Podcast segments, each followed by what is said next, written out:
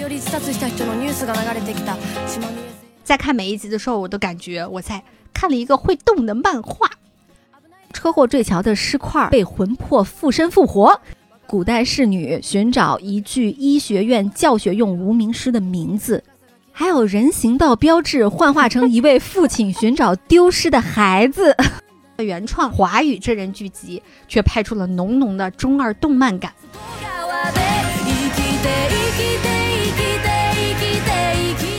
Hello，大家好，欢迎收听拆漫专家，用二次元的视角看三次元的世界。我是糖糖，我是小山，今天要给大家推荐的作品呢，是来填我们之前挖过的坑的。我都整理好了，真的，我很认真的记下来了，每一个坑有几 步。 嗯那张表我拒绝看，拒绝看，拒绝看。嗯，这是我的责任， 呵呵啊。嗯今天要给大家推荐的就是怪谈系列的第二弹《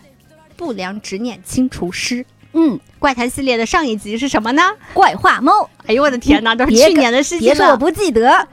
对，以前我们录过两期节目啊，都是聊漫改真人化的，当时不聊不知道，一聊吓一跳。就基本上呢都是雷区，没几个好作 品啊，凑合能看的都不太多，足以见得二次元的故事改成三次元，想要不难看真的还蛮难的。嗯，但是但是要来了。《不良执念清除师》作为一部没有任何漫画、动画、小说的原创华语真人剧集，却拍出了浓浓的中二动漫感。最重要就是完全不浮夸、不违和，不但在三次元的世界加入了二次元的设定和元素，还杂糅了恐怖啊、悬疑啊、奇幻呀、啊、喜剧啊等等大家爱看的类型。一口气看完十二集，真特别的过瘾。嗯啊，在看每一集的时候，我都感觉我在看了一个会动的漫画。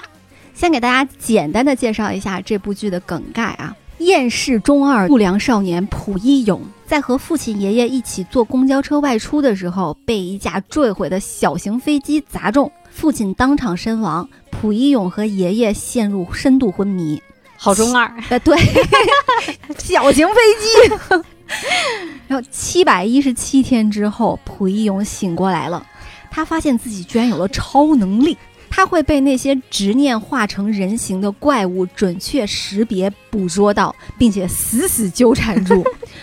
他迫不得已呢，只能用写毛笔字的方式帮一个又一个的怪物实现愿望，让他们得到解脱。其实是给他们写挽联了。对的，嗯，在这个过程中，一心想调入刑侦科的废柴交通警察陈楚英。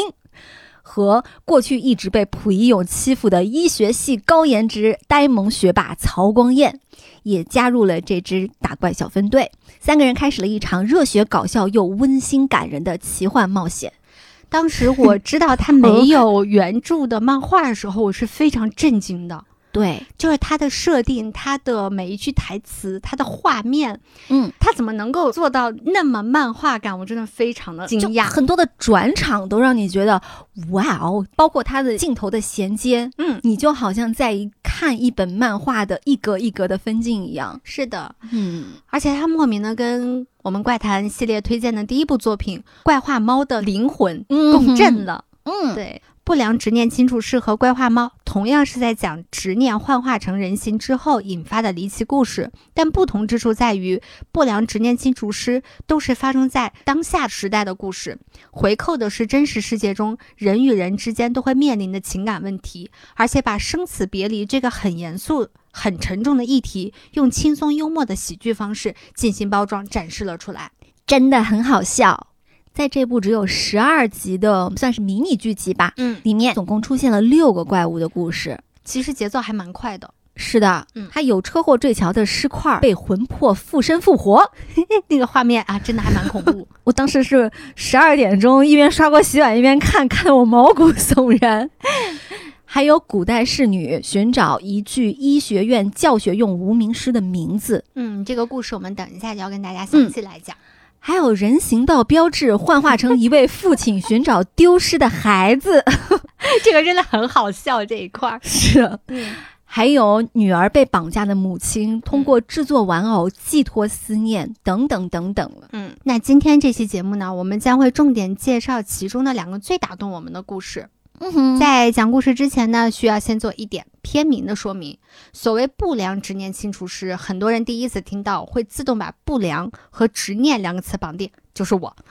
因为很多人认为执念就是不好的东西，这里的不良指的是男主角朴一勇，就是我前面说的是一个不良少年，而不是指那一些执念。那具体为什么会这么设计呢？当我们讲完这两个故事，大家就会明白了。为了让大家更好的理解这个故事，我们先跟大家讲一下他一个很重要的设定。嗯，一勇的爷爷他是一个书法老师，嗯平时也会给人写写挽联。那爷爷写的每一副挽联都是根据死者的生平特殊设计的，饱含深意，所以总是能安慰到死者的家属嘛。嗯，一勇虽然是一个干啥啥不行，吃啥啥没够，而且还是一个绝望的文盲的废柴少年，但是他毛笔字写的特别好，而且写的特别快，嗯完美的遗传了爷爷。几分钟之内就能把一篇心经写完。哎，是的，震惊全场。啊嗯当一勇从昏迷中苏醒之后呢，在故事的进展的过程中，他只要画下怪物的形象给人看，那个人就能看到。因为本来怪物是只有他一个人才能看得到的。是的，而且他送走怪物的时候，也是通过写下一句悼词的方式，嗯所以这个悼词在每一个故事里面就变得很重要了。对，嗯当你要完成一个执念的愿望，嗯就你要破除他的执念，嗯幻化成人形的这个执念就会烟消云散了。嗯，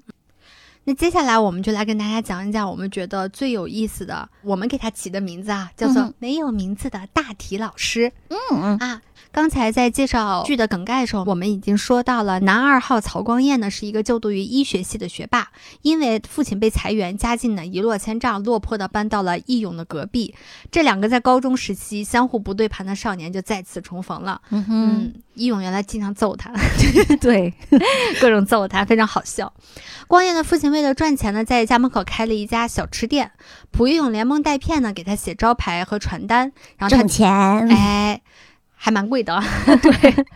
他就让光彦把这些写好的传单呢，就带到学校去发。从那天起，光彦就诡异的发现，他总是能在地上发现枯萎的玉兰花花瓣，可奇怪就是其他人却看不到。正当光彦百思不得其解的时候，意外的发现义勇也能看到那些花瓣，而义勇看到的可不仅仅是花瓣这么简单，他看到的是一个身穿古代侍女服装的坐在玉兰树下的女人，还蛮漂亮的。嗯，嗯仿佛是坐在一个巨型盆栽底 下。对，哎，这点特别蒲松龄感，你不觉得吗？ 是的，是的，嗯溥仪勇嘛，姓溥哎。对，，感觉是他们的传人一样。嗯那侍女呢来找义勇呢，是希望他帮他一个忙，解决他的执念，就是找到一个人的名字。嗯哼，他想知道那个人是谁。然后蒲勇也很好奇，那人是谁？我帮你写下来不就完了吗？他说我不知道。当时那个事情就是，我想知道那个人的名字，那个人是谁，我不知道，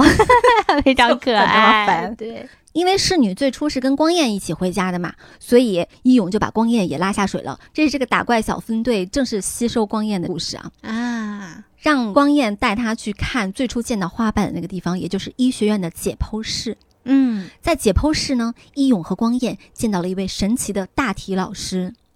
这里解释一下大体老师，他的专业词条是解剖医生对遗体捐献者的尊称，称他们为老师，意思是这些捐献者用自己的身体为医学科学做出了贡献。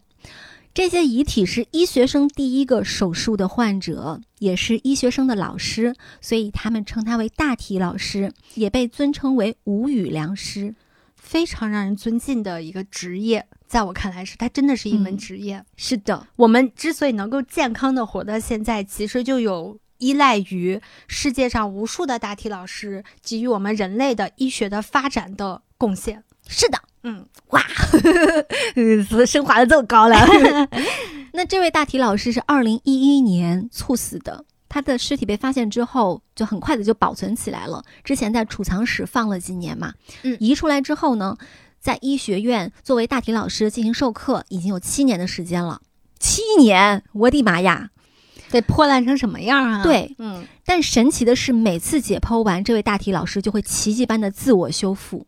这位大体老师是一具无名尸体，学校里一直流传着关于他的各种各样的传说，也有很多人猜测他生前的身份。最普遍的说法是黑社会大黑道大哥嗯为什么会认为他是黑社会大哥呢？光彦的学长向他们展示了这位大体老师背后的纹身。纹身的图案正好就是一个古代的侍女坐在玉兰树下。是的，师兄说最近老师的状态不太好，身体似乎已经开始慢慢腐败了，也不像以前一样做完手术就能很快恢复了。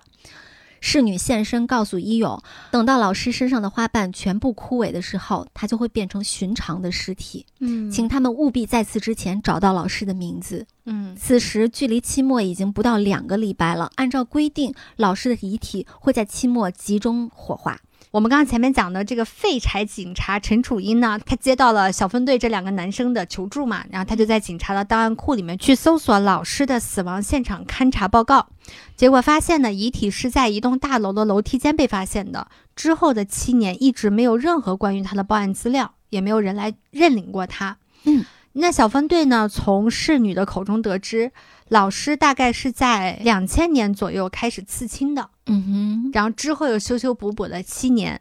而临死之前的四年里再也没有被补过，嗯直到二零一一年过世。陈楚英呢，想尽办法呢，找到了这个纹身工会的理事长，请求他帮忙给全行业的纹身师发照片，寻找那个给大体老师纹身的师傅。因为伊勇根据发现老师遗体时候的现场照片，判断他是一个流浪者，因为随身带着行李的大包嘛，嗯于是就带着光彦四处寻找流浪的人问询，终于在一个地下通道里面找到了认识老师的人啊。嗯我们一直在讲老师，嗯，是因为大体老师他就是老师。对，那个流浪汉大叔听说老师死了，当场就难过的哭了，跟他们讲起了那些认识老师的日子。那个时候，老师每天都穿着西装，提着公文包出现在地下通道，看起来就是一个普通的上班族。这些流浪汉们聚在一起聊天的时候，老师总是坐在一旁听他们讲话，给他们买吃的喝的。有时候两个流浪汉因为抢纸箱打起来，隔天他就会带好几个纸箱给他们，平均分给两个人，大家都好啦。有人为了抢几口酒动手伤人，隔天呢，他就给每个人带了一瓶豆浆。嗯大叔就很奇怪，他为什么带的是豆浆而不是酒？老师说自己的亲人都死了，希望他们能够身体健康，好好活着。每天晚上等到所有人都睡了，老师就走了。这样的日子持续了好多年。老师最后一次出现在流浪汉的群体里是除夕的前一天，当时寒流马上就要来了，然后就下大暴雨，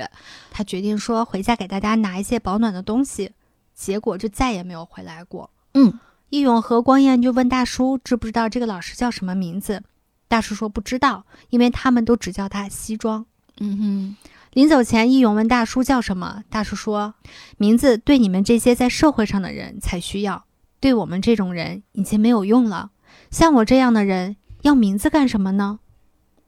这个时候，楚英接到了消息，他联系上了给老师纹身的师傅。根据师傅的回忆，两千年确实有一个年轻人走进他的纹身店，说是要给背上刺一个人，但是要刺谁没有想好，只是随手指了墙上的一幅玉兰仕女图，并且提出要求要把侍女的脸改得更像普通人。那个人就是老师。纹身的时候，师傅就问老师为什么会想刺人像。老师说因为还不习惯一个人。师傅就说那你可以养宠物呀。老师说不行，因为宠物会比我先死。因为纹身的面积很大，老师和师傅说好，一有钱就来上色，有多少钱就补多少的面积。日子久了，纹身师傅也开始期待老师的出现。可是从二零一一年开始，老师就再也没有来过。直到纹身师傅看到了工会的通告，他开始很高兴，以为自己可以继续完成这项工作了。结果没有想到，老师已经死了。说到这儿，纹身师傅突然想起来，老师要求改侍女的脸，当时画过一张草图，而那张草图的背后则印着一家公司的名字。这就是小分队获得的一个非常重要的线索。小分队找到了当年在这家公司工作过的人，一个落魄的出租车司机。可是不管伊勇怎么去追问，这个司机就是闭口不谈。这个时候线索看似又中断了，老师的身体也在加速腐败嘛。光彦请求学长帮他一起把尸体转移，去给他注射防腐剂。这师兄怕惹祸上身，光彦就跟他说：“大体老师启用前都是要做家访的，做过家访，他们就不只是上课中才遇到的老师，他们也是某个人的兄弟姐妹、爸爸妈妈、孩子。但是这位老师就只是传言是黑道，七年都堪用的奇迹。我本来以为名字只不过是个代号，但我没想到没有名字之后，连一个人存在过的人生都跟着不见了。在他完全消失之前，至少要还给他他的名字，就当做是晚了七年的家访。那个出租车司机当时因为跟一勇两个人对打， 打的浑身是伤。嗯后来他回家的路上路过了地下通道，看到了一个西装革履的男人在给流浪汉送盒饭，他恍惚就想起了当年他跟老师共事的那些日子。嗯那个时候，老师在公司几乎不跟别人说话，诚诚恳恳、兢兢业业的工作，然后每天都是最后一个离开公司。可是每逢聚餐的时候，他都会跟大家一起去，他只是坐在一旁吃饭、喝酒，不说话。很多同事就在背后对老师冷嘲热讽。觉得他是一个很怪的人。是的，那当时司机还在公司担任科长，还是一个、呃管理层嘛，嗯他就替老师说话，无意中提到老师虽然经常和流浪汉在一起，但是他也没爱着过谁。嗯，就就科长其实是一个好心。他其实想表达的是，老师是一个很善良的人。对，有一天这个司机那天晚上加班，老师一直不走，他就问老师为什么下了班儿明明没什么事儿，你还留在这儿呢？那老师说，因为留下科长一个人太可怜了，这就是为什么他永远都是办公室里面最后一个人走。嗯甚至说有同事本来起来了，他也准备走了，但是他发现那个同事回来了，于是他又坐下了。嗯，就这些行为在很多人眼里面是很奇怪的，他们会认为他是个卷王。 对他是一个怪逼。 对，这个司机当时听了，心里其实很感动，但是好景不长，公司老板以接到员工举报为由，说老师和流浪汉混在一起，就把他开除了。我觉得这个公司没有倒闭真是个奇迹。可能正因为此，他才没有倒闭吧， 就因为无良嘛。开除他的公司老板也是说，没有人在乎这个人被开除，嗯而且他也不是多么的优秀，他的履历也没有很好。那那有，有一个合理的理由把他开掉了，其实是给公司减轻负担。但这个理由选的真的很龌龊。我们觉得龌龊，是因为我们知道老师是一个什么样的人嘛。嗯但但是在社会上，其实这种老板是很常见的。是，那司机想到这一些之后，嗯他找到了老师在辞职时递给他的工牌，嗯并写了一封信。他把这两样东西就交给了小分队，信上写：没想到自己随口的一句话就改变了一个人的人生。原本想着老师二十出头应该很容易找到下一份工作，就没太在意。直到有一天，司机去了老师的家，遇到邻居清走他家门口的杂物，从邻居的口中才得知，老师其实一直是想当老师的，也就是说真的老师。大体老师愿望就是当真正的老师，对，他也他考上了师范大学。是，结果考上的那一年，他的母亲过世了。三年后呢，父亲猝死，他就再也没有去过学校。他明明一个人住，但有的时候会听到他在对谁讲话。但其实我们都知道啊，他是嗯在跟那个纹身的女孩子讲话啦，嗯会给她买衣服、买饰品，会和她一起回忆爸妈在一起的生活。嗯，司机还写道：“如果不是义勇找上自己，二十多年来，他早就忘了大体老师这个人。那份工作也许是最后一个让他可以待在人群里的机会，但是因为自己的一句话，却造成了不可挽回的后果。”那通过工牌呢，小分队就知道了老师的名字，他叫林永川。嗯二零一一年的除夕前夜，林永川在给流浪汉拿被子的时候，感觉心脏不太舒服，走进了一栋大厦，在楼道里过世了。他留给这个世界的最后一句话是：“好痛，妈妈。”侍女拿到工牌之后，盯着上面的照片说：“我一直想看看他的样子，但是一直都看不到他，因为他是被纹在背后嘛。对，所以他们两个人交流的时候，他们是没有办法面对面的。是的，嗯，然后 然后这地方中二的地方来了，嗯是你说她很好看，我们果然很配。这个侍女非常的可爱，她是一个还蛮自恋的一个人，对啊一天到晚都觉得自己是这个好世界上长得最美的女 性我好美。啊，每天就说我好美，因为我觉得她好自恋， 很可爱。这个地方就非常的漫画感，嗯，找到林永川的名字，一勇就要送这个侍女走了。嗯他就也是一个很重要的道具，嗯就是一个装满了纸的箱子，每一张纸上是有一个字的。嗯这个时候飘出来的字是“生”，一勇就写下了“生者未忘，逝者亦在”。所以呢，侍女终于和林永川见面了，两个人面对面的拥抱在一起。嗯，我觉得这八个字真的非常有力量。嗯，只要我们活着的人还记得死去的人，他就永远都活在这儿。这不就是 Coco 吗？对呀、 所以我觉得哇，好棒啊！这个地方就是嗯八个大字就讲清楚了，Coco 在说什么。对的，嗯那这个执念破除了之后，侍女就消失了，林永川的尸体也迅速腐败了。嗯在学期末火化大体老师的追思会上，师兄念着一个个大体老师的名字，念到林永川的时候，画面上配上了他生前和父母的合影，以及他的师范大学录取通知书。到此写着：“神奇的身体蕴含无限的力量，即使时间流转，您奇迹似的始终都在我们身边。没有人知道您生前的模样，但我们永远记得您教导我们的每一个日子。好棒哦。嗯，嗯，所以就说林永川最后还是成了一位老师。是的，嗯，然后这个时候呢，镜头就给到了流浪汉们，还有科长，还有纹身师傅这些曾经和大体老师有过交集的人们，嗯，都来送林永川了。追思会结束之后，那个流浪汉大叔告诉义勇说，那天义勇他们来过之后，他自己就离开了地下通道，他找到了以前的那些老朋友，告诉了他们林永川的故事。大叔说，像我们这样什么都没有的人，至少还要在这个世上留下名字。于是， 流浪汉们一个一个的都把自己的名字告诉了义勇，嗯让义勇给给他们一一画像，配上他们的名字，作为他们留在这个世界上的证据。追思会结束之后呢，小分队就离开了。在车上，义勇就不明白为什么林永川会跟流浪汉混在一起，他明明是有自己的家的。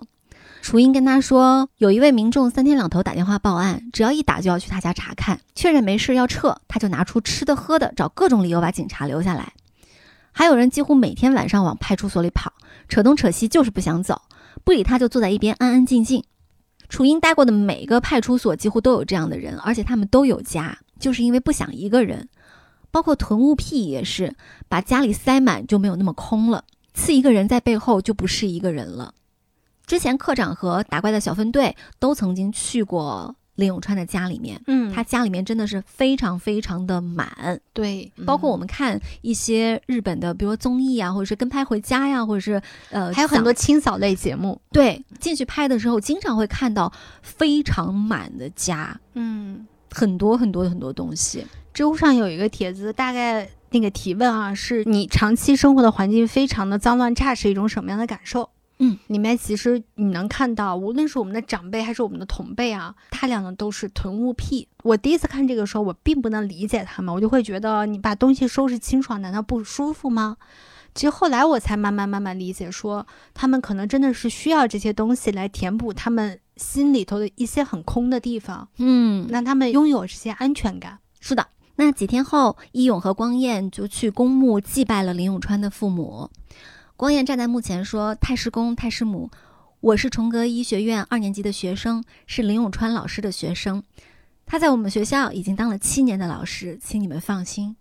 你知道，当我听到太师公、太师母的时候，我会觉得好感动，嗯，因为他是把林永川当成了一个真正的人，一个真正的老师去尊敬，他嗯肯定了他活在这个世界上的价值。嗯，通过这个故事呢，我们来看到底什么是执念。其实，在不同的故事里面，以及义勇和不同的人的交流，都在嗯追寻这个问题。那在林永川的故事里面，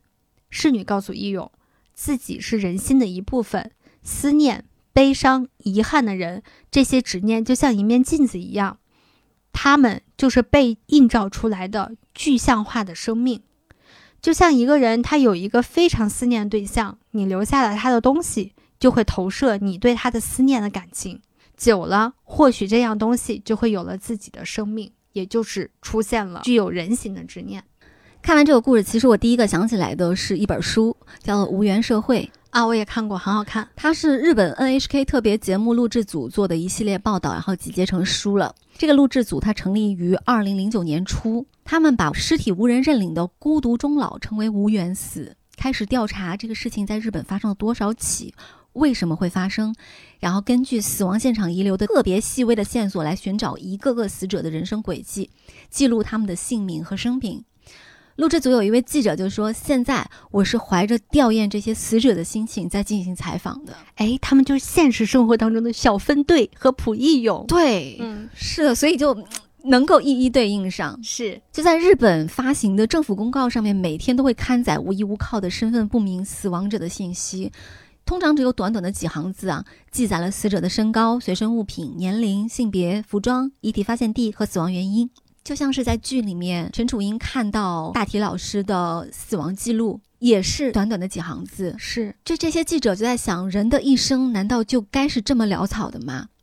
所以他们怀着这样的心情，进行了非常多的跟踪报道采访，嗯于是才有了这本书。对，书里其实记录了很多故事啊，比如说有一个姓水野的五十六岁的男子，失业之后呢，还在天天找工作。他并不仅仅是为了收入，他说与别人失去关联，就像一种活着的孤独死，没有一个人关心你，你也发挥不了任何作用。这样的话，不管活着还是死了，不都是一样的吗？这与自己这个人已经消失了，不是没有什么不同吗？所以我觉得，确认与别人有没有关联，就是在确认自己是否还存在。那另外一个七十二岁的男子死在自己的家中，他对用他对外用的名字叫做木下敬二，可是根据户籍记录，这是一个假名。这个男子呢，他四十岁到七十岁之间一直在一家名叫相果的幼儿园工作，所有人都很喜欢他，叫他眼镜伯伯。可是他死后依然成了身份不明的死者。木下君出生在京都的一家染织品大批发商的家庭，也曾经结过婚，并且有一个女儿。他和妻子离婚之后，孩子留给了妈妈。木下君独自来到东京打工。他三十多岁的时候，在家附近的公园遇到了一对和自己女儿年龄相仿的小姐妹，就跟她们成为了朋友。有一段时间，木下君突然开始足不出户，这对小姐妹就非常的担心他，经常跑去看他，给他送吃的。这下才知道，木下君是接到了老家的电话，他的女儿因交通事故去世了。这对小姐妹给木下君带去了很多欢乐，才让他重新振作起来，进入了相果幼儿园工作。因为其实木下君知道女儿去世的消息的时候，他是想过要自杀的。嗯，是的，从那个时候开始，木下君就用相机详细的记录了小姐妹的成长历程，制作成相册送给她们。在相册的第一页，木下君写下了一段话，这段话的最后一句是：“这两个女儿长大以后，在看到这本相册时，会想起小的时候。如果她们能够哪怕只有一点点的想起伯伯，我一定会非常的欣慰。”这本书里其实记录了很多社会现象，几乎是我们当下的复刻。嗯，比比如说老龄化、少子化、低结婚率、低生育率，大城市人多，小地方人少，越来越多的人选择独处，可能是因为我们知道这个世界上还有跟我们连结的人。嗯，我们的父母还健在，我们对的之前的同学还都在，是的，我们也有朋友，我们还有网络。嗯。可是当这些连结有一天真的消失的时候，我们还能不能说出孤独是我自己的选择呢？其实林永川他在父母去世以后，等于说他在这个世界上举目无亲了。最后的连接都消失了。对，嗯他其实非常渴望跟别人重新建立连接，所以他嗯去和流浪汉接触，嗯，他去纹身，他就是想要创建一些连结感。啊，他虽然最后是作为一个无名尸，在一个大厦的楼道里面猝死的，嗯，但是其实这些人都记得他，只是对不知道他的名字。是所以最终找到了名字，其实是补全了他整个的连结。就当我们渴望跟别人连结的时候，又从哪里来重建呢？其实这本书在后面也提供了，我觉得非常有建设性的一个例子，嗯就是一个非营利性组织，对呃因为它在一个度假胜地，靠海，还有个悬崖，哇，就是一个自杀圣地他了。本来就是去挽救那些自杀的人的。，对，嗯，要劝他们不要自杀。把他们劝回来以后呢，发现他们其实很多人都是跟这个社会渐渐失去了连接，嗯，失业，然后跟家人可能出现了一些问题，或者背井离乡，甚至说可能是因为年轻的时候做了一些错事，不得已逃离了自己的故乡。但是这些人来到这儿之后呢，他们这个组织就开始想办法帮他们重新建立连接，比如说大家会住在一起嘛，一顿早餐都可以给每一个人安排非常细致的工作，比如说你就负责冲咖啡，但你需要记住每一个人的口味。然后有些人擦桌椅，有些人打扫，让你感觉活着有价值感。对，给你安排具体的事情做。嗯那其中有一个特别感人的一个例子，就是一个老人以前没有什么手艺嘛，他用豆腐渣做饼干，嗯，还写了豆腐渣饼干的歌儿。好可爱。记者采访他的时候，他就说：“我觉得我自己的人生就像这些豆腐渣一样，嗯本来好像是没有用了，会被人丢掉的。但是当我把它做成了饼干的时候，我好像让它重新有了生命一样。”嗯，这个故事还有后续，就是有一个刚刚自杀未遂被挽救回来的人，跟他一起做饼干儿，他就带着那个人一块儿做，做着做着，慢慢的就发现那个人的心态慢慢的好转起来了，也不再想自杀了，嗯，变成了他的他的一个工人。 你说这个，我就突然想起来《千与千寻》，嗯这简直就是《千与千寻》的现实版，或者说故事的一个重新解读。嗯哼，小的时候啊，我看像《千与千寻》的电影的时候，我其实很不能理解，就为什么一个人的名字会那么的重要。嗯哼，嗯，千寻只有找回了自己的名字，嗯他才有可能回到现实生活，他才有可能带着他爸他妈活下去。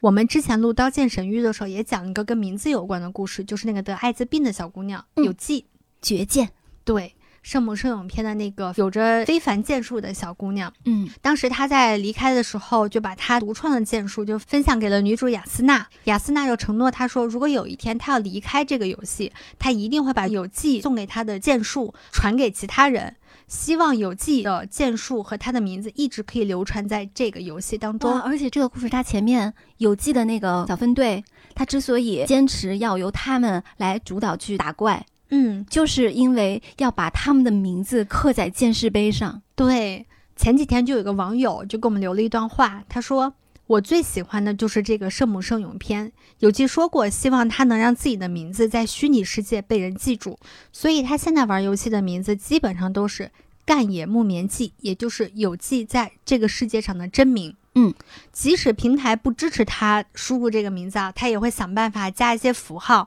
要用这个名字，为的就是不遗忘这个小姑娘。哦啊我真的好感动啊！这个听友好有心，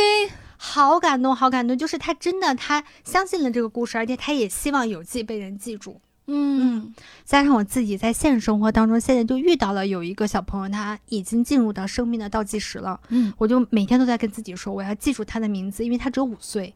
嗯，他就要离开这个世界了。那名字是什么呢？就是你看、啊，我们做了这么多事情去寻找名字，去记录一个人的名字，对，包括无缘社会，他那些记者、就嗯是致力于想要帮这些无名师找到他们的名字，并且他嗯们会在每一期的节目、讲完嗯这个人的故事以后，把他的名字写在上面。嗯，所以我们的理解是，名字是一个人存在这个世界上最关键的信息，是自我与他人关系的连接点。失去名字就意味着进入到了一个孤岛，没有人在意你，你会被人遗忘。人怕死，但我觉得人更怕被遗忘。那这个这么动人的故事能够出现在大家眼前，呃其实是蛮坎坷的。有很多波折的。 嗯因为《不良执念清除师》它并不是一个 IP 改编嘛，它没有粉丝基础。这种选题一般在流媒体平台定级和推进的时候，都会遇到非常多的困难。我这个这个这个我深有体会， 就是来要自编剧的痛对苦啊你。要想把一个原创剧集推出去，简直太难了。嗯那包括制作预算也会被卡得很厉害，嗯因为你的定级就直接决定了我可以给你投入多少预算。啊，他说的定级就是你是阿斯斯加基 S A SAB B 对对 blah blah 对 blah 的，比如经济形势不好的时候，现在嗯平台就只做 S 级，啊，甚至说只做 S S 加，其他的全部做分账，嗯你自负盈亏嘛。嗯那所以每个故事都要通过层层考验，才能获得投资方的认可。这个大体老师林永川这个故事起初是被高层否定掉的，他们认为人不会因为失去双亲而放弃人生。导演加编剧林冠慧说，当时有点讲不通，因为这跟个人的生长背景和人生体悟有关。结果剧集播出之后，收到了非常多观众的正面反馈，这个故事反而成为了大家最有共鸣的几集。啊，我特别同意，真太有共鸣，因为它里面每一个点都可以戳中我们现在人的内心。对，嗯准确到可怕啊！嗯那林冠慧在播出之后呢，也收到了一些抑郁者的观众发来的私信，认为这类情节让他们感觉自己被理解了。啊，因为他们会觉得这个世界没有人理解他们，很孤独。是的，因为当你是一个抑郁症患者的时候，你会觉得自己在一个深渊里，特别理解，往哪个方向你都找不到出口，也没有嗯人能帮助你。是那林冠慧他就觉得很欣慰，他说：“原来每个人都有这么孤单的时候，希望大家可以从这部影集获得欣慰感，不是要活得多努力开心，而是有疗愈、被人拥抱的感觉。”讲的很此处好，只有这鼓掌。这位非常优秀的主创，嗯他也对剧名“不良执念清除师”做了阐释，就像我们前面讲的，嗯不良，它指的不是执念，而是男不主易用角的人不易设用的对嗯那这部剧想表达的不是执念应该被消除，而是关于快乐、悲伤、遗憾、愤怒的这些感受都可能变成执念。那些好的、坏的执念都是很珍贵的东西，才会让人纠结。就像大体老师林永川的这个故事里面，爱还有渴望和别人连结也是一种执念。我突然间想起来，皮克斯有一个动画我特别喜欢，《头脑特工队》啊哈哈，对， 啊，它其实里面也表达了类似的观念，就是嗯你如果只有快乐，这个人生你是没有办法理解什么是快乐的，嗯你必须有悲伤。你体会过悲伤之后，你才知道快乐有多么珍贵。而嗯无论是快乐的记忆、悲伤的记忆、嫉妒的记忆、愤怒的记忆，这些记忆都是可以成为支撑你活在这个世界上最根本的那些东西，是你活在这个世界上的连接点。嗯那另一个让我们觉得还挺有意思的故事，就没有这嗯么的悲伤了。这也是这个导演和编剧的一个非常厉害的一个地方，嗯就是他永远能用很轻松幽默的这种方式嗯，来把一个就很打动我们心灵的，可能有点沉重、有点伤心的一个故事是包装出来。是的，嗯这个故事呢，我们给它起的标题叫做《被诱拐的路标小孩儿哎嘿，》，很可爱。就是有一天，蒲英勇经过一个刚刚翻修好的路口，突然平地摔倒啊，然后刚回到家又再次摔倒。当他抬起头来，看见眼前出现一个戴着礼帽的黑社会大哥模样的男人，很酷也很帅。 嗯，大哥就一件事儿，让蒲一勇帮忙找到自己失踪的孩子，吓得义勇一路狂奔逃出家门。之后呢，蒲一勇就疯狂的摔跤，嗯，大概摔了有十一次吧。嗯哼，他意识到是这个大哥在搞鬼了，无奈之下，他只能去找楚英报案，说有小孩子被诱拐。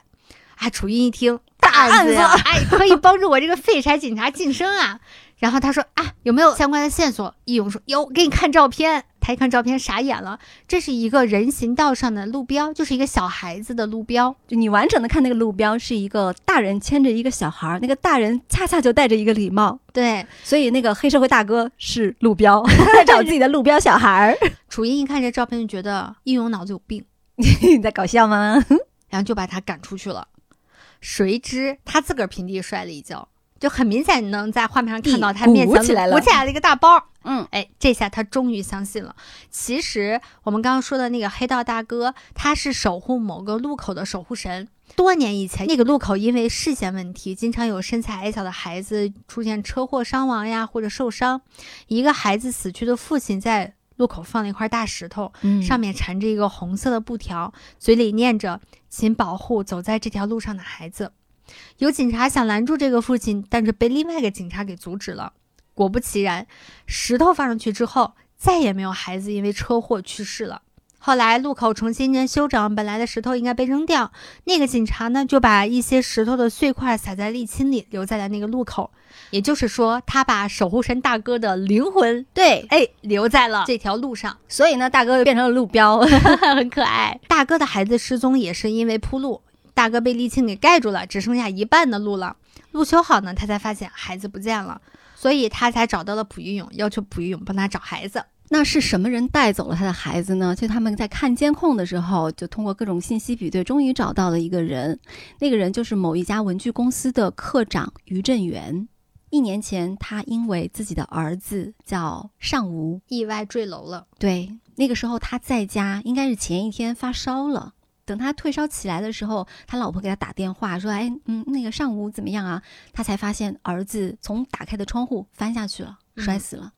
从那个时候开始，于振元就陷入了深深的自责，他觉得是因为他没有照顾好孩子。对，嗯，然后整个人就变得非常的落魄。其实大哥守护的那个路口是他每天上下班的必经之路，真的，他每一次走的时候都是那种很丧气，就是失魂落魄的样子。都在思念着他的孩子。嗯，这家公司做文具的嘛，他经常会有各种各样的小朋友来参观。嗯，于正元之前有一次情绪失控，把别人的孩子当做自己的孩子，就紧紧的抱在怀里，引起了那些小朋友的恐慌，所以就被报警了。嗯，他的老板还有他的同事都非常的挺他，理解他，知知道道他是因为过度悲伤。但是呢，为了让他调整情绪，就让他在家休息一年，嗯就是停薪留职，是真的是很人性的老板。对，那天他恰好走过了大哥被盖住的路口，你就能看到他往前走，然后后面那个路边上的那个小孩儿就浮起来了，变成了一个真人的小孩儿。变成了他曾经的那个孩子的模样，然后那个孩子就爸爸拉住了他的，手，嗯两个人一起回家了。所以大哥的孩子就丢了。对，大哥就非常的崩溃，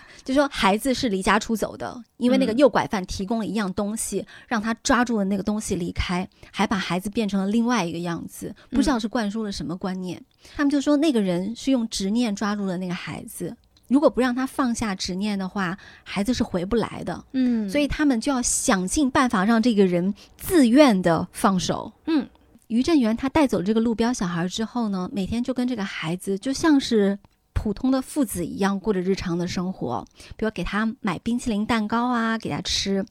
但是他每天出门的时候会用铁链子把这个门窗全部都锁上。它有一个镜头是有一个塑料袋，里面放着各式各样的锁子，嗯然后再下一个镜头就会发现各式各样的锁子锁在不同的门上。总之就是要把那个孩子困在这个家里头。是的，嗯，一勇确认了于振元的身份之后，就去他的公司，他的同事就拿出了一个监控视频，就说最近于振元确实曾经在公司出现过，他好像拉着什么空气嗯在公司里面参观，嗯，他参观的动线就是那些小朋友参观的路参观线的，，嗯因为他的儿子尚无从来没有在他的公司参观过，所以他相当于用这个小朋友来补全了自己孩子缺失的那一部分嘛。嗯，当时义勇就说：“啊，我可以理解这种心情。”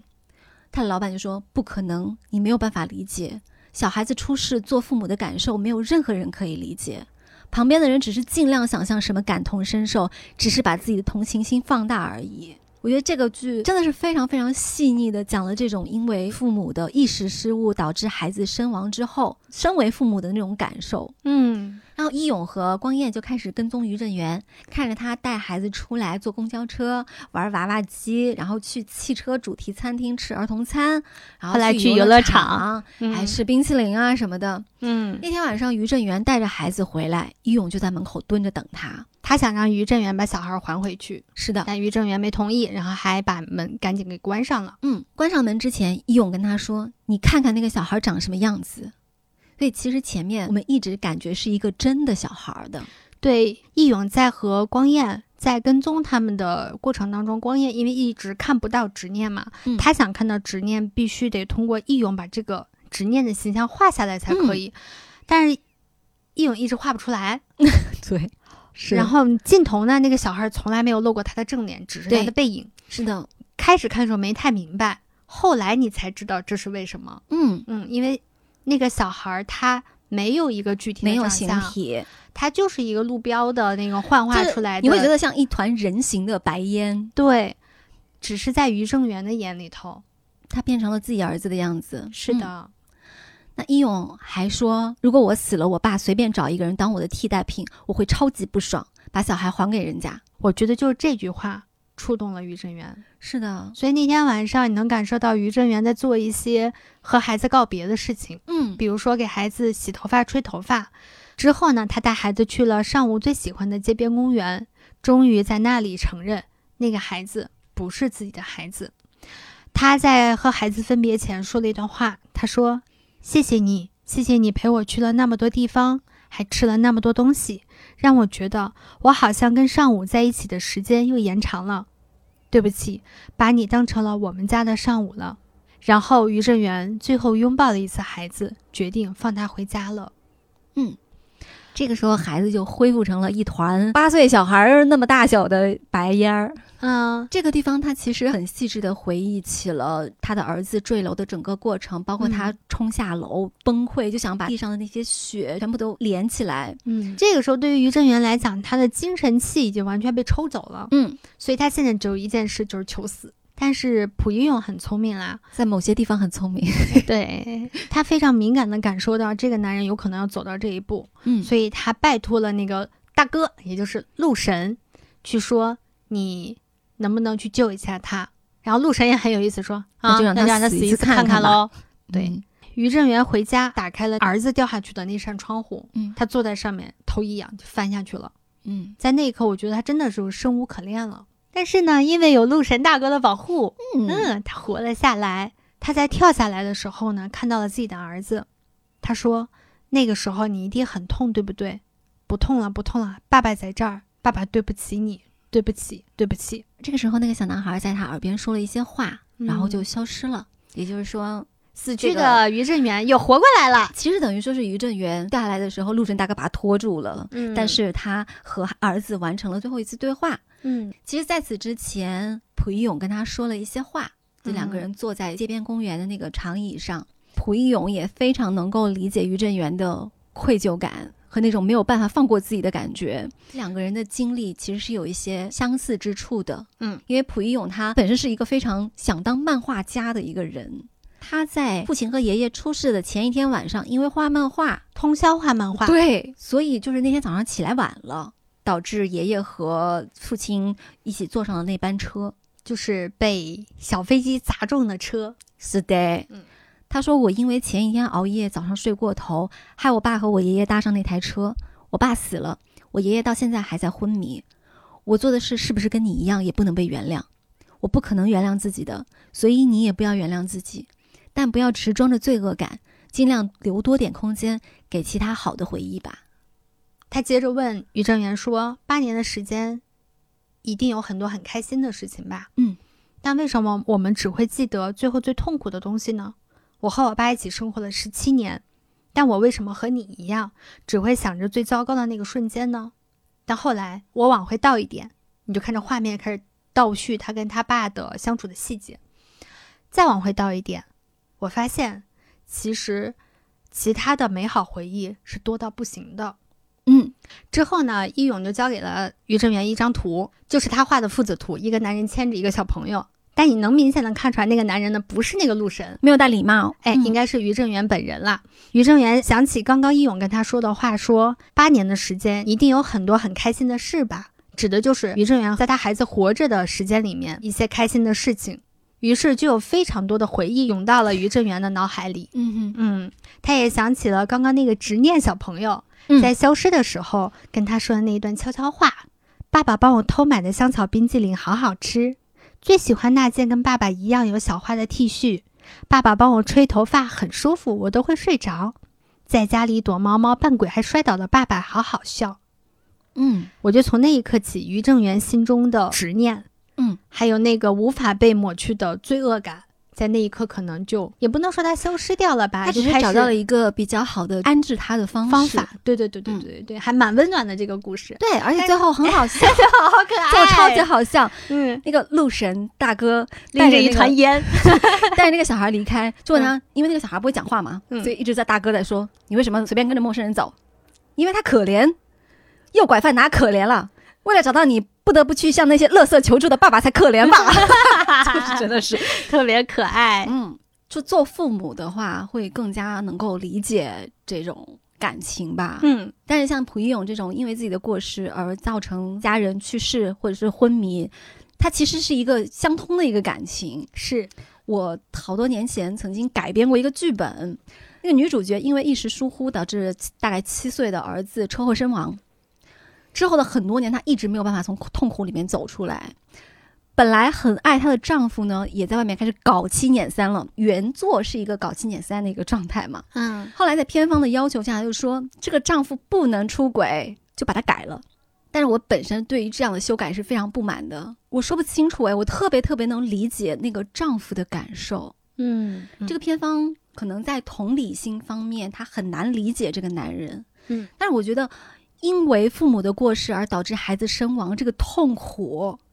是你一辈子都没有办法消解掉的。现实中有很多的家庭都没有办法处置这样的问题，甚至我身边也有这样的朋友，嗯他在跟我讲他的经历的时候，我第一反应就是：你们会不会离婚啊？因为对面的这个人会不断的提醒你，你们曾经有过一个孩子，嗯你这个孩子死去了，嗯你连短暂的想要逃避一下都没有办法做到，所以我觉得很多时候这一对父母选择分开，是在想办法逃避那种巨大的痛苦。是的，这种人没有人告诉他们，就他们应该如何继续活下去。很难面对。对，之前我一直关注了一个公众号嘛，那个公众号每年都会重发一篇文章，那个是《华盛顿邮报》在二零零九年刊登的一篇文章，作者就采访了十几位因为把孩子忘在车里导致孩子死亡的父母，以及相关领域的专家。那个作者也因为这篇报道第二次获得了普利策奖。这确实是一个非常让人揪心，但是却在不断重复出现的问题。我们几乎每年都能看到这样的新闻。是报道的开篇就是一次庭审，一个四十九岁的中年男人哈里森，痛苦地站在被告席上。他当时因为工作困扰，不停地打电话，忘记把孩子送去托儿所了。结果在他办公室外面的停车场，那孩子被固定在安全座椅上待了九个小时，因为高温慢慢死亡。那他被起诉为故意杀人罪。在当时的那个听众席里面，还有两个女人，她们是开车开了几个小时来到这儿的，她们都和哈里森有过相同的经历。在休庭的时候，其中有一个女人就走向哈里森，挤开人群，用胳膊绕过他的脖子，把他拉近，在他的耳边大概低语了差不多一分钟，然后就看到哈里森的眼睛睁大了，靠在他的肩膀上，像孩子一样抽泣。这个女人告诉了他自己的经历，并且对他说，他知道他是一个爱孩子的好父亲，嗯他不应该羞愧。哈里森夫妇他们是四十多岁了还没有自己的孩子嘛，他们曾经三次去往莫斯科，最后在一家孤儿院的床上找到并且领养了那个时候才十八个月大的儿子。所有的证人都告诉法官和陪审团，哈里森是一个非常慈爱的父亲。最终，法官判定哈里森无罪。那事情过去几个月之后，哈里森再次接受这个记者的采访，他说：“我深深地伤害了我的妻子，但他原谅了我，而这让我更难过，因为我没有办法原谅自己。”嗯，你看他在这里说我没有办法原谅自己，就我我们说实话，嗯我觉得还不如法官把他判了，让他坐牢可能然会更好后一点。他的妻子跟他分开，对，就哈里森会觉得，我明明做了一件不应该被原谅的事情，嗯结果我被这个世界上所有的人去原谅了，嗯，那我真的不配活在这个世界上。对，就虽然我们没有跟于正元一样的经历啊，我们只能去尽量想象他的感受，那种感受就是绝对不是旁人说一句不是你的错，嗯你不是故意的，嗯，他就能继续找到活下去的理由的。其实死同样需要非常非常大的勇气，嗯，你不能死，但是又不知道如何生的状态就卡在那里。卡 bug 了。对，嗯就他一直活在罪恶感里，就就会觉得自己不配快乐，嗯也不配幸福，是就很能理解。那我甚至不配笑，我在笑的时候，我会觉得我我愧凭什对么？我愧对那个死去的孩子。对，嗯就是那股执念让于振元没有选择死，所以他在把那个孩子放开之后，他自杀了一次。嗯我觉得非常非常喜欢这个剧里面对于这个东西的处理啊，他没有告诉你你要放下，啊，你忘记，要和解，你要怎么原怎谅么自怎么己样，对对他只是说你在不放下、不忘记、不原谅的时候，你多去想想那些其实占据了大部分时间的美好的回忆，嗯，这个是一个非常高明的一个方式。我会觉得他很难出现在一般的电视剧里。对，因为他是真正的深入了这个人的内心，嗯他是站在于正元的角度去想嗯，这个导演和编剧林冠慧一定有非常非常强的共情力啊！是我们前面讲了两个故事，现在要说一说，我们为什么想给大家推荐这个电视剧了？对，啊，我们其实写了很多理由，但后来发现啊，就一个就够了，就就是、是漫画感。首先从它的形式来说啊，它是一个主线加单元故事的模式，嗯，我非常非常喜欢这种模式。我也是， 对，但是从传统的影视剧的创作来说，它是不符合普遍的创作、制片和观众收看的规律。创作的话，你会希望这些人物都是贯穿始终的。这样你比较好写它 的变化。对，嗯，那从制片的角度，就是单元剧必然意味着我要不停的加入新的演员。还有场景是的，如果你做制片工作的话，你就会明白这个东特别西理解其实很麻烦。很费钱。那从观众收看规律来说，就是大家都希望用户是对这个角色是有粘性的。这种模式在传统的影视剧方面一直是遇冷的状态。啊，美剧其实用的蛮多，往近了说，就在五年前，我曾经向平台推过单元剧，被人家无情的拒绝了。嗯就是以我他呃前们面买了那么多美剧，到底是买到哪儿去了？他们其实买的那些，尤其是以破案、嗯警察或这一类题材的美剧，基本上都是这样子，单元故事加一个大的主线。嗯多少记下来，大家能够串起来里面的主要人物、他的背景故事、他的人设、他的光环、他的所有的一切。这个东西就可能就是和我们不同国家的直播模式有关系。是，的我人家拒绝我的理由就是，首先你的用户没有办法产生粘性，啊，因为我可能看完两集这个单元故事看完了，哎，我后面我就不看了。你可以不一直追下去，嗯然后他们制片觉得很麻烦，因为我要用很多的演员，嗯，并且有一些演员我只用你两集，他们肯定是想要去节省成本嘛。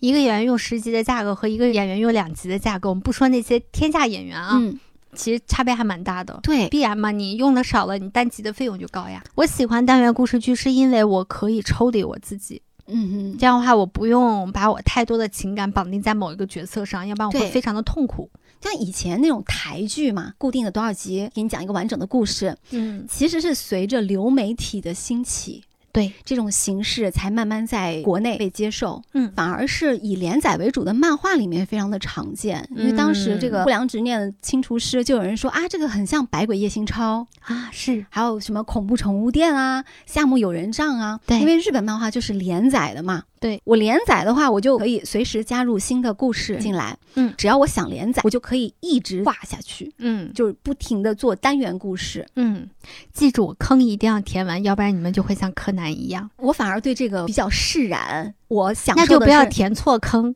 要不然你还会像柯南一样。对我享受的它是每个单元的故事。再从设定来讲啊，嗯日本的漫画真的是非常的卷。你想要作品很出挑的话，作者一般都会做一些很强的设定。 嗯比如说《怪谈第一弹》，我们聊过的怪话猫，就是主角只有集齐行真理，才能拔出退魔之剑，哎，也就是怪物的形态、事件的真相当和当事时人的的想法。法，嗯不良执念清除师也有类似的设定嘛？他首先用了执念这个东西，嗯然后就是他加了一个非常明确的一个元素，就是书法。法。我觉得这个点特别有意思的是，它符合我们的文化，它真的没有办法不让人联想到蒲松龄。是的，嗯，它又符合我们的文化，同时又表现出了随着时代的发展，这种文化其实是在渐渐没落的。变迁，嗯作者在讲他的创作意图的时候就说过，因为物体里面一直充斥着某个人留下来的强烈情感，久了就会产生自己的意识，成为世人眼中的怪物。蒲一勇在戏里面虽然是通过书法来度化怪物，但是他必须要先理清这股情感是怎么回事，也就是嗯所谓的执执念。从何而来。对的，嗯，所以不论是面对一具尸体，还是一副刺青上的仕女图，或者是路边能见到的大人牵着小朋友的行人专用的标志，蒲一勇、陈楚英和曹光彦这三人打怪小队都得抽丝剥茧，追寻这些物品之所以幻化成怪物的执念源头是什么。嗯， 而蒲一勇之所以可以度化这些执念，用的就是他的笔。以及秉承诚心写下的那些解开执念的挽联，对对对，是的，是的，对，而且这三个主角的名字啊，大家只要认真的看一下，就觉得很有意思。溥义勇的“勇”呢，是永字八法，它其实是也书就是法。对每一个练书法的人，他都会认真的学习这个字，是因为的就书法里面所有的笔画都融汇在这一个“勇”字里面。所以这个字就象征的是笔。嗯，那曹光彦的“彦”呢，那不用说了，砚台啦。陈楚英的“楚”字是纸的意思。那再加上这些执念幻化的，红色丝线，对，大家能看句式就能感受得到，它象征的是墨，笔墨纸砚集齐了就汉文房四宝小 队。，对，就可以打怪了。几乎每一个故事呢都在重复这些设定，但是它细节上就会有丰富的变化。其实这就是加强观众对于这件事情的不断的认知、记忆和理解。形式感很强。另外一个我们觉得特别有漫画感的地方是它的人设。嗯，网剧取代台剧成为主流之后呢，平台、哎，啊、这里说的台剧不是台湾电视剧，是是以前的那种电视电视台台播放的剧。对，平台呀、片方呀、创作者呢，都会把做人设提升到很重要的位置。其实现在很多像我们这样子的 影视分析的博主，麻了他也会聊到做人设这件事因情。为我们最常被人敲打的就是你这个人设不够极致，对，这也和动漫的创作方式高度相似。大家对于动漫的记忆点，通常第一位都是角色。如果一部作品没有成功的角色，大概率不会火。大家想一想啊，《海贼王》谁最火？路飞。 嗯哼，啊，柯南谁最火？柯 南。 机器猫谁最火？哆啦 A 梦。嗯嗯，其实就是大家会对一部作品有一个非常明确的记忆点，而这个记忆的人物是可以锚定这个作品它是一个什么样的气质的作品，嗯，它大概讲了一个什么样的故事。那不良执念清除师的人设不但做得很有特点，也把这个特点呢发挥到了极致。比如说啊，蒲一永被网友形容为严柱外表，哎蜡，笔就是《鬼灭之刃》里面那个， 严柱，哎，主要是那个发型太像了， 对，蜡笔小新的头脑啊，有时候就是蠢蠢蠢的，嗯，柯南的命运就是走哪人死哪人， 走哪都有鬼找他，哎嗯是个典型的中二不良少年，学习成绩差到可以凭一己之力把班级平均成绩拉到年级垫底 啊，而且这是他的一大爱好，啊，一张嘴呢就是绝望的文盲，就各种字儿不认 识啊，书法写的特别的好，但他的梦想却是成为漫画家。啊、他是写字儿吧，又画的真的不是一般的丑。 对，从他身上可以看到很多现在年轻人的影子。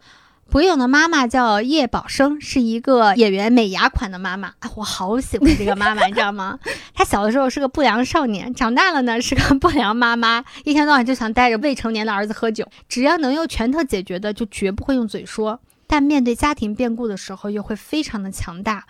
她是一个韧性蛮强的女性，是的，而且好乐观哦。我觉得她是一个活在当下的人。他很多的想法是非常非常反传统的，嗯，但是总是能接触到这个事物的真谛。哎，啊，蒲一勇其实中间有很多次想跟他妈妈坦白他做的一些事情，但其实至始至终他没有真正意义上跟他妈说过，表露过说他干的很多事儿他妈应该是不相信的。结果他妈说：“哼，老娘经历那些事情你可没经历过，你咋就知道我不信？我信你。”也给但是了呢蒲一勇非常大的他妈妈当时说哦的力量是为什么要一般人相信呢？嗯，所以我觉得他应该是现在年轻人都会喜欢的那种妈妈。啊，里面的亲子关系真的好让人羡慕啊！我也好希望我是个学渣，但是我妈妈那么爱我。啊，对。然后陈主英呢是一个有正义感，但是会超级会顶撞长官，而且还考刑警一直考不过的菜鸟警察。因为他们要正式成为警察，要通过考试嘛。嗯那个考试的通过率是百分之九十九，但是他考了三次，所以他有个对外号叫一一趴， 趴大概就是百分之几的那个意思吧。，对，嗯，他在长官眼里是没水准、没礼貌、没智商。这个演员他自己也在说，在表演的时候，其实我有很努力把自己没水准、没礼貌这块放大，我觉得是这个人物一个标志性的象征。哎，还蛮像的 呢。那曹光彦呢，其实就是为溥仪勇量身打造的反面人设，他不是反派人物啊，嗯他只是说来衬托溥仪勇的一些特质的一个人就是创作出来了一对非常非常有 CP 感的角你色可。以略微说这个剧有一点点若有似无的腐的感觉。嗯嗯高智商、成绩好、为人高冷、傲娇，和溥仪勇相爱相杀。遇到他各种倒霉，在和溥仪勇发生化学反应之后，曹冠燕开始表现出了呆萌、失控和有人情味儿的一面。他本来是一个长辈面前非常非常有礼貌的一个孩子，嗯但是有一天他好像很生气，就冲出门就说是我要砍死蒲一勇，然后转过头来跟那个奶奶说增江奶奶早，嗯然啊后就跑了。是那怪物的人设也都特点很鲜明，比如说我们刚刚前面讲过那个超级自恋，只要出来就会说美我，很美的侍女，纹身侍女，还有耿直、嘴毒又铁汉柔情的人行道路标志父亲，以及后面我们没有讲到的嗯橱窗里的人偶娃娃、啊，那个娃娃也很有意 思，一出来就是凭什么是我？对，满青春期顶嘴的小就朋是友屌的不兮兮 的。对，其实还有一些角色我也印象特别深刻，比如说 曹光彦的爸爸，哎，就不停的在创业，就是他的一个小摊儿吧。最开始，比如说啊，他是卖卤煮的，后来就去卖糖水，然后就后来又卖冰淇淋， 还要卖女孩子的饰品，视频，就光蒲一勇给他写那些什么菜单呀、那些牌子呀然后什么。换了好几 波对，最后他成功的点也很好笑，是因为他们的那个房东，那个老太太呢，感觉糊里糊涂的，但那个嗯老太太能看见别人看不见的怪物。那也是个老奶奶，那个怪物，然后她天天跟那个怪物一起喝酒，但在别人眼头，她是在跟空气喝酒。嗯哼，万万没有想到，曹光彦的爸爸就是因为这块做了一个天天跟空气喝酒的老奶奶，神道兮兮的，结果他这个摊儿就给火了。变成了网红打卡店了。你看，创业是多么的靠运气的一件事情。就这个导演所有的设计都是非常的天马行空的，嗯非常的反传统的那种方式。 嗯，哎，其实我们在看很多的剧的时候，会发现现在大家渐渐的试图做一些和二次元相关的剧啊，或者是角色呀，但是 我真的是觉得无鸡巴语啊， 就就是是特别尴尬。嗯，但是这个很难得的一点，就是他把一个如此中二、不那么现实的表达方式，最后给他展示的如此的真实且让人可信。那么这个导演的创作手法，它其实也是非常非常漫画化的。其实这个导演他之前在做另外一些剧的时候，他也会画分镜。这一部剧呢，他画了整整十二集的分镜，你看它的分镜的风格，就是深受日漫的影响的。嗯，它我们不是会把一些部分分镜的图片贴在我们的节目介绍区。对嗯，那个饰演陈楚英的演员叫宋云华，他就是把这个领导的分镜表当漫画看，经常看得哈哈大笑。大家看完我们贴的那个分镜图，就会真的能 get 到他为什么很好笑。嗯，有这里面每个角色都是那种呆滞的三白眼，然后永远一一脸睡不醒的样子。嗯，另外，他的拍摄手法也是非常有漫画感的，所有的演员都对于这一点印象特别的深刻。就比如说蒲一勇，他刚刚在医院醒来的时候做复健嘛，他妈妈告诉他，房东因为他家出车祸，一家三代不是死了就是昏迷了，就觉得他们很晦气，就把他们赶走了。他妈妈一怒之下就贷款买了 房子，就把家里面所有的钱都花光了。这贷款妈妈买了这个房子怒怒的很离奇，这个点。对然后他妈妈说：“以后我们想死就死，死在自己的家里面，看谁管得着。”因为前面他在讲这些话的时候，这个景别一直很紧，嗯，就是是两个人的算是脸部特写的那种感觉吧。哎，紧接着下一个镜头就是画面整个拉开，他们在医院复健，嗯那里面还有另外的医生陪着一个老 人，然后那个医生就跟他说。可以不要在这里讲那个字 吗？或者讲小声一点。蒲勇的妈妈立刻就九十度鞠躬说：“抱歉，抱歉，请长命 百岁。”然后最后那个两人对完话以后，那个老人还说是：“你说的对。” 就整个确实有在看一个一格一格漫画漫画的那种感觉觉是，甚至于哦，这部剧它在开机那天的场记板上，因为很多时候这个剧的名字是会在最后才定下来的，嗯然后中间过程会不断修改嘛。 嗯那个时候它的剧名并不是《不良执念清除师》，而是《当不成漫画家的我注定要拯救世界》啦。就是 这是太不是可有爱很多我了们每年看那种几月几月新番的时候，都有一大堆转生啊，嗯什么那种呃而名字巨长。嗯对，所以后来我们去看了一些林冠慧，就是我们这个导演加编剧的嗯资料之后啊，就发现这真的是一部非常林冠慧的剧。林冠慧本人呢，他从小特别喜欢日本漫画，还有林正英演的香港恐怖片。就那些僵尸道长啊什么的，哎哎哎，就你你在《不良执念情书室》里面就能看到这些元素的影子。嗯，他最喜欢的也是最擅长的，就是把喜剧、奇幻、恐怖、亲情等元素结合起来，而且有非常特别的喜剧节奏。那说到不良执念清除师的灵感来由啊，其实是林冠慧每次跟制片一起骑着机车路经圆山摩托车道的时候，在台北大概就是圆山大饭店附近吗？他们往下看就发现桥下有一个神秘的男孩的铜像，哦，仔细一看是因为救人而溺水的少年李在春的纪念像。这个纪念像在台湾其实曾经是非常有名的，嗯甚至那个铜像之前曾经消失过一段时间，嗯，后来又再度出现了。那林冠会一直相信器物使用久了会产生自己的生命。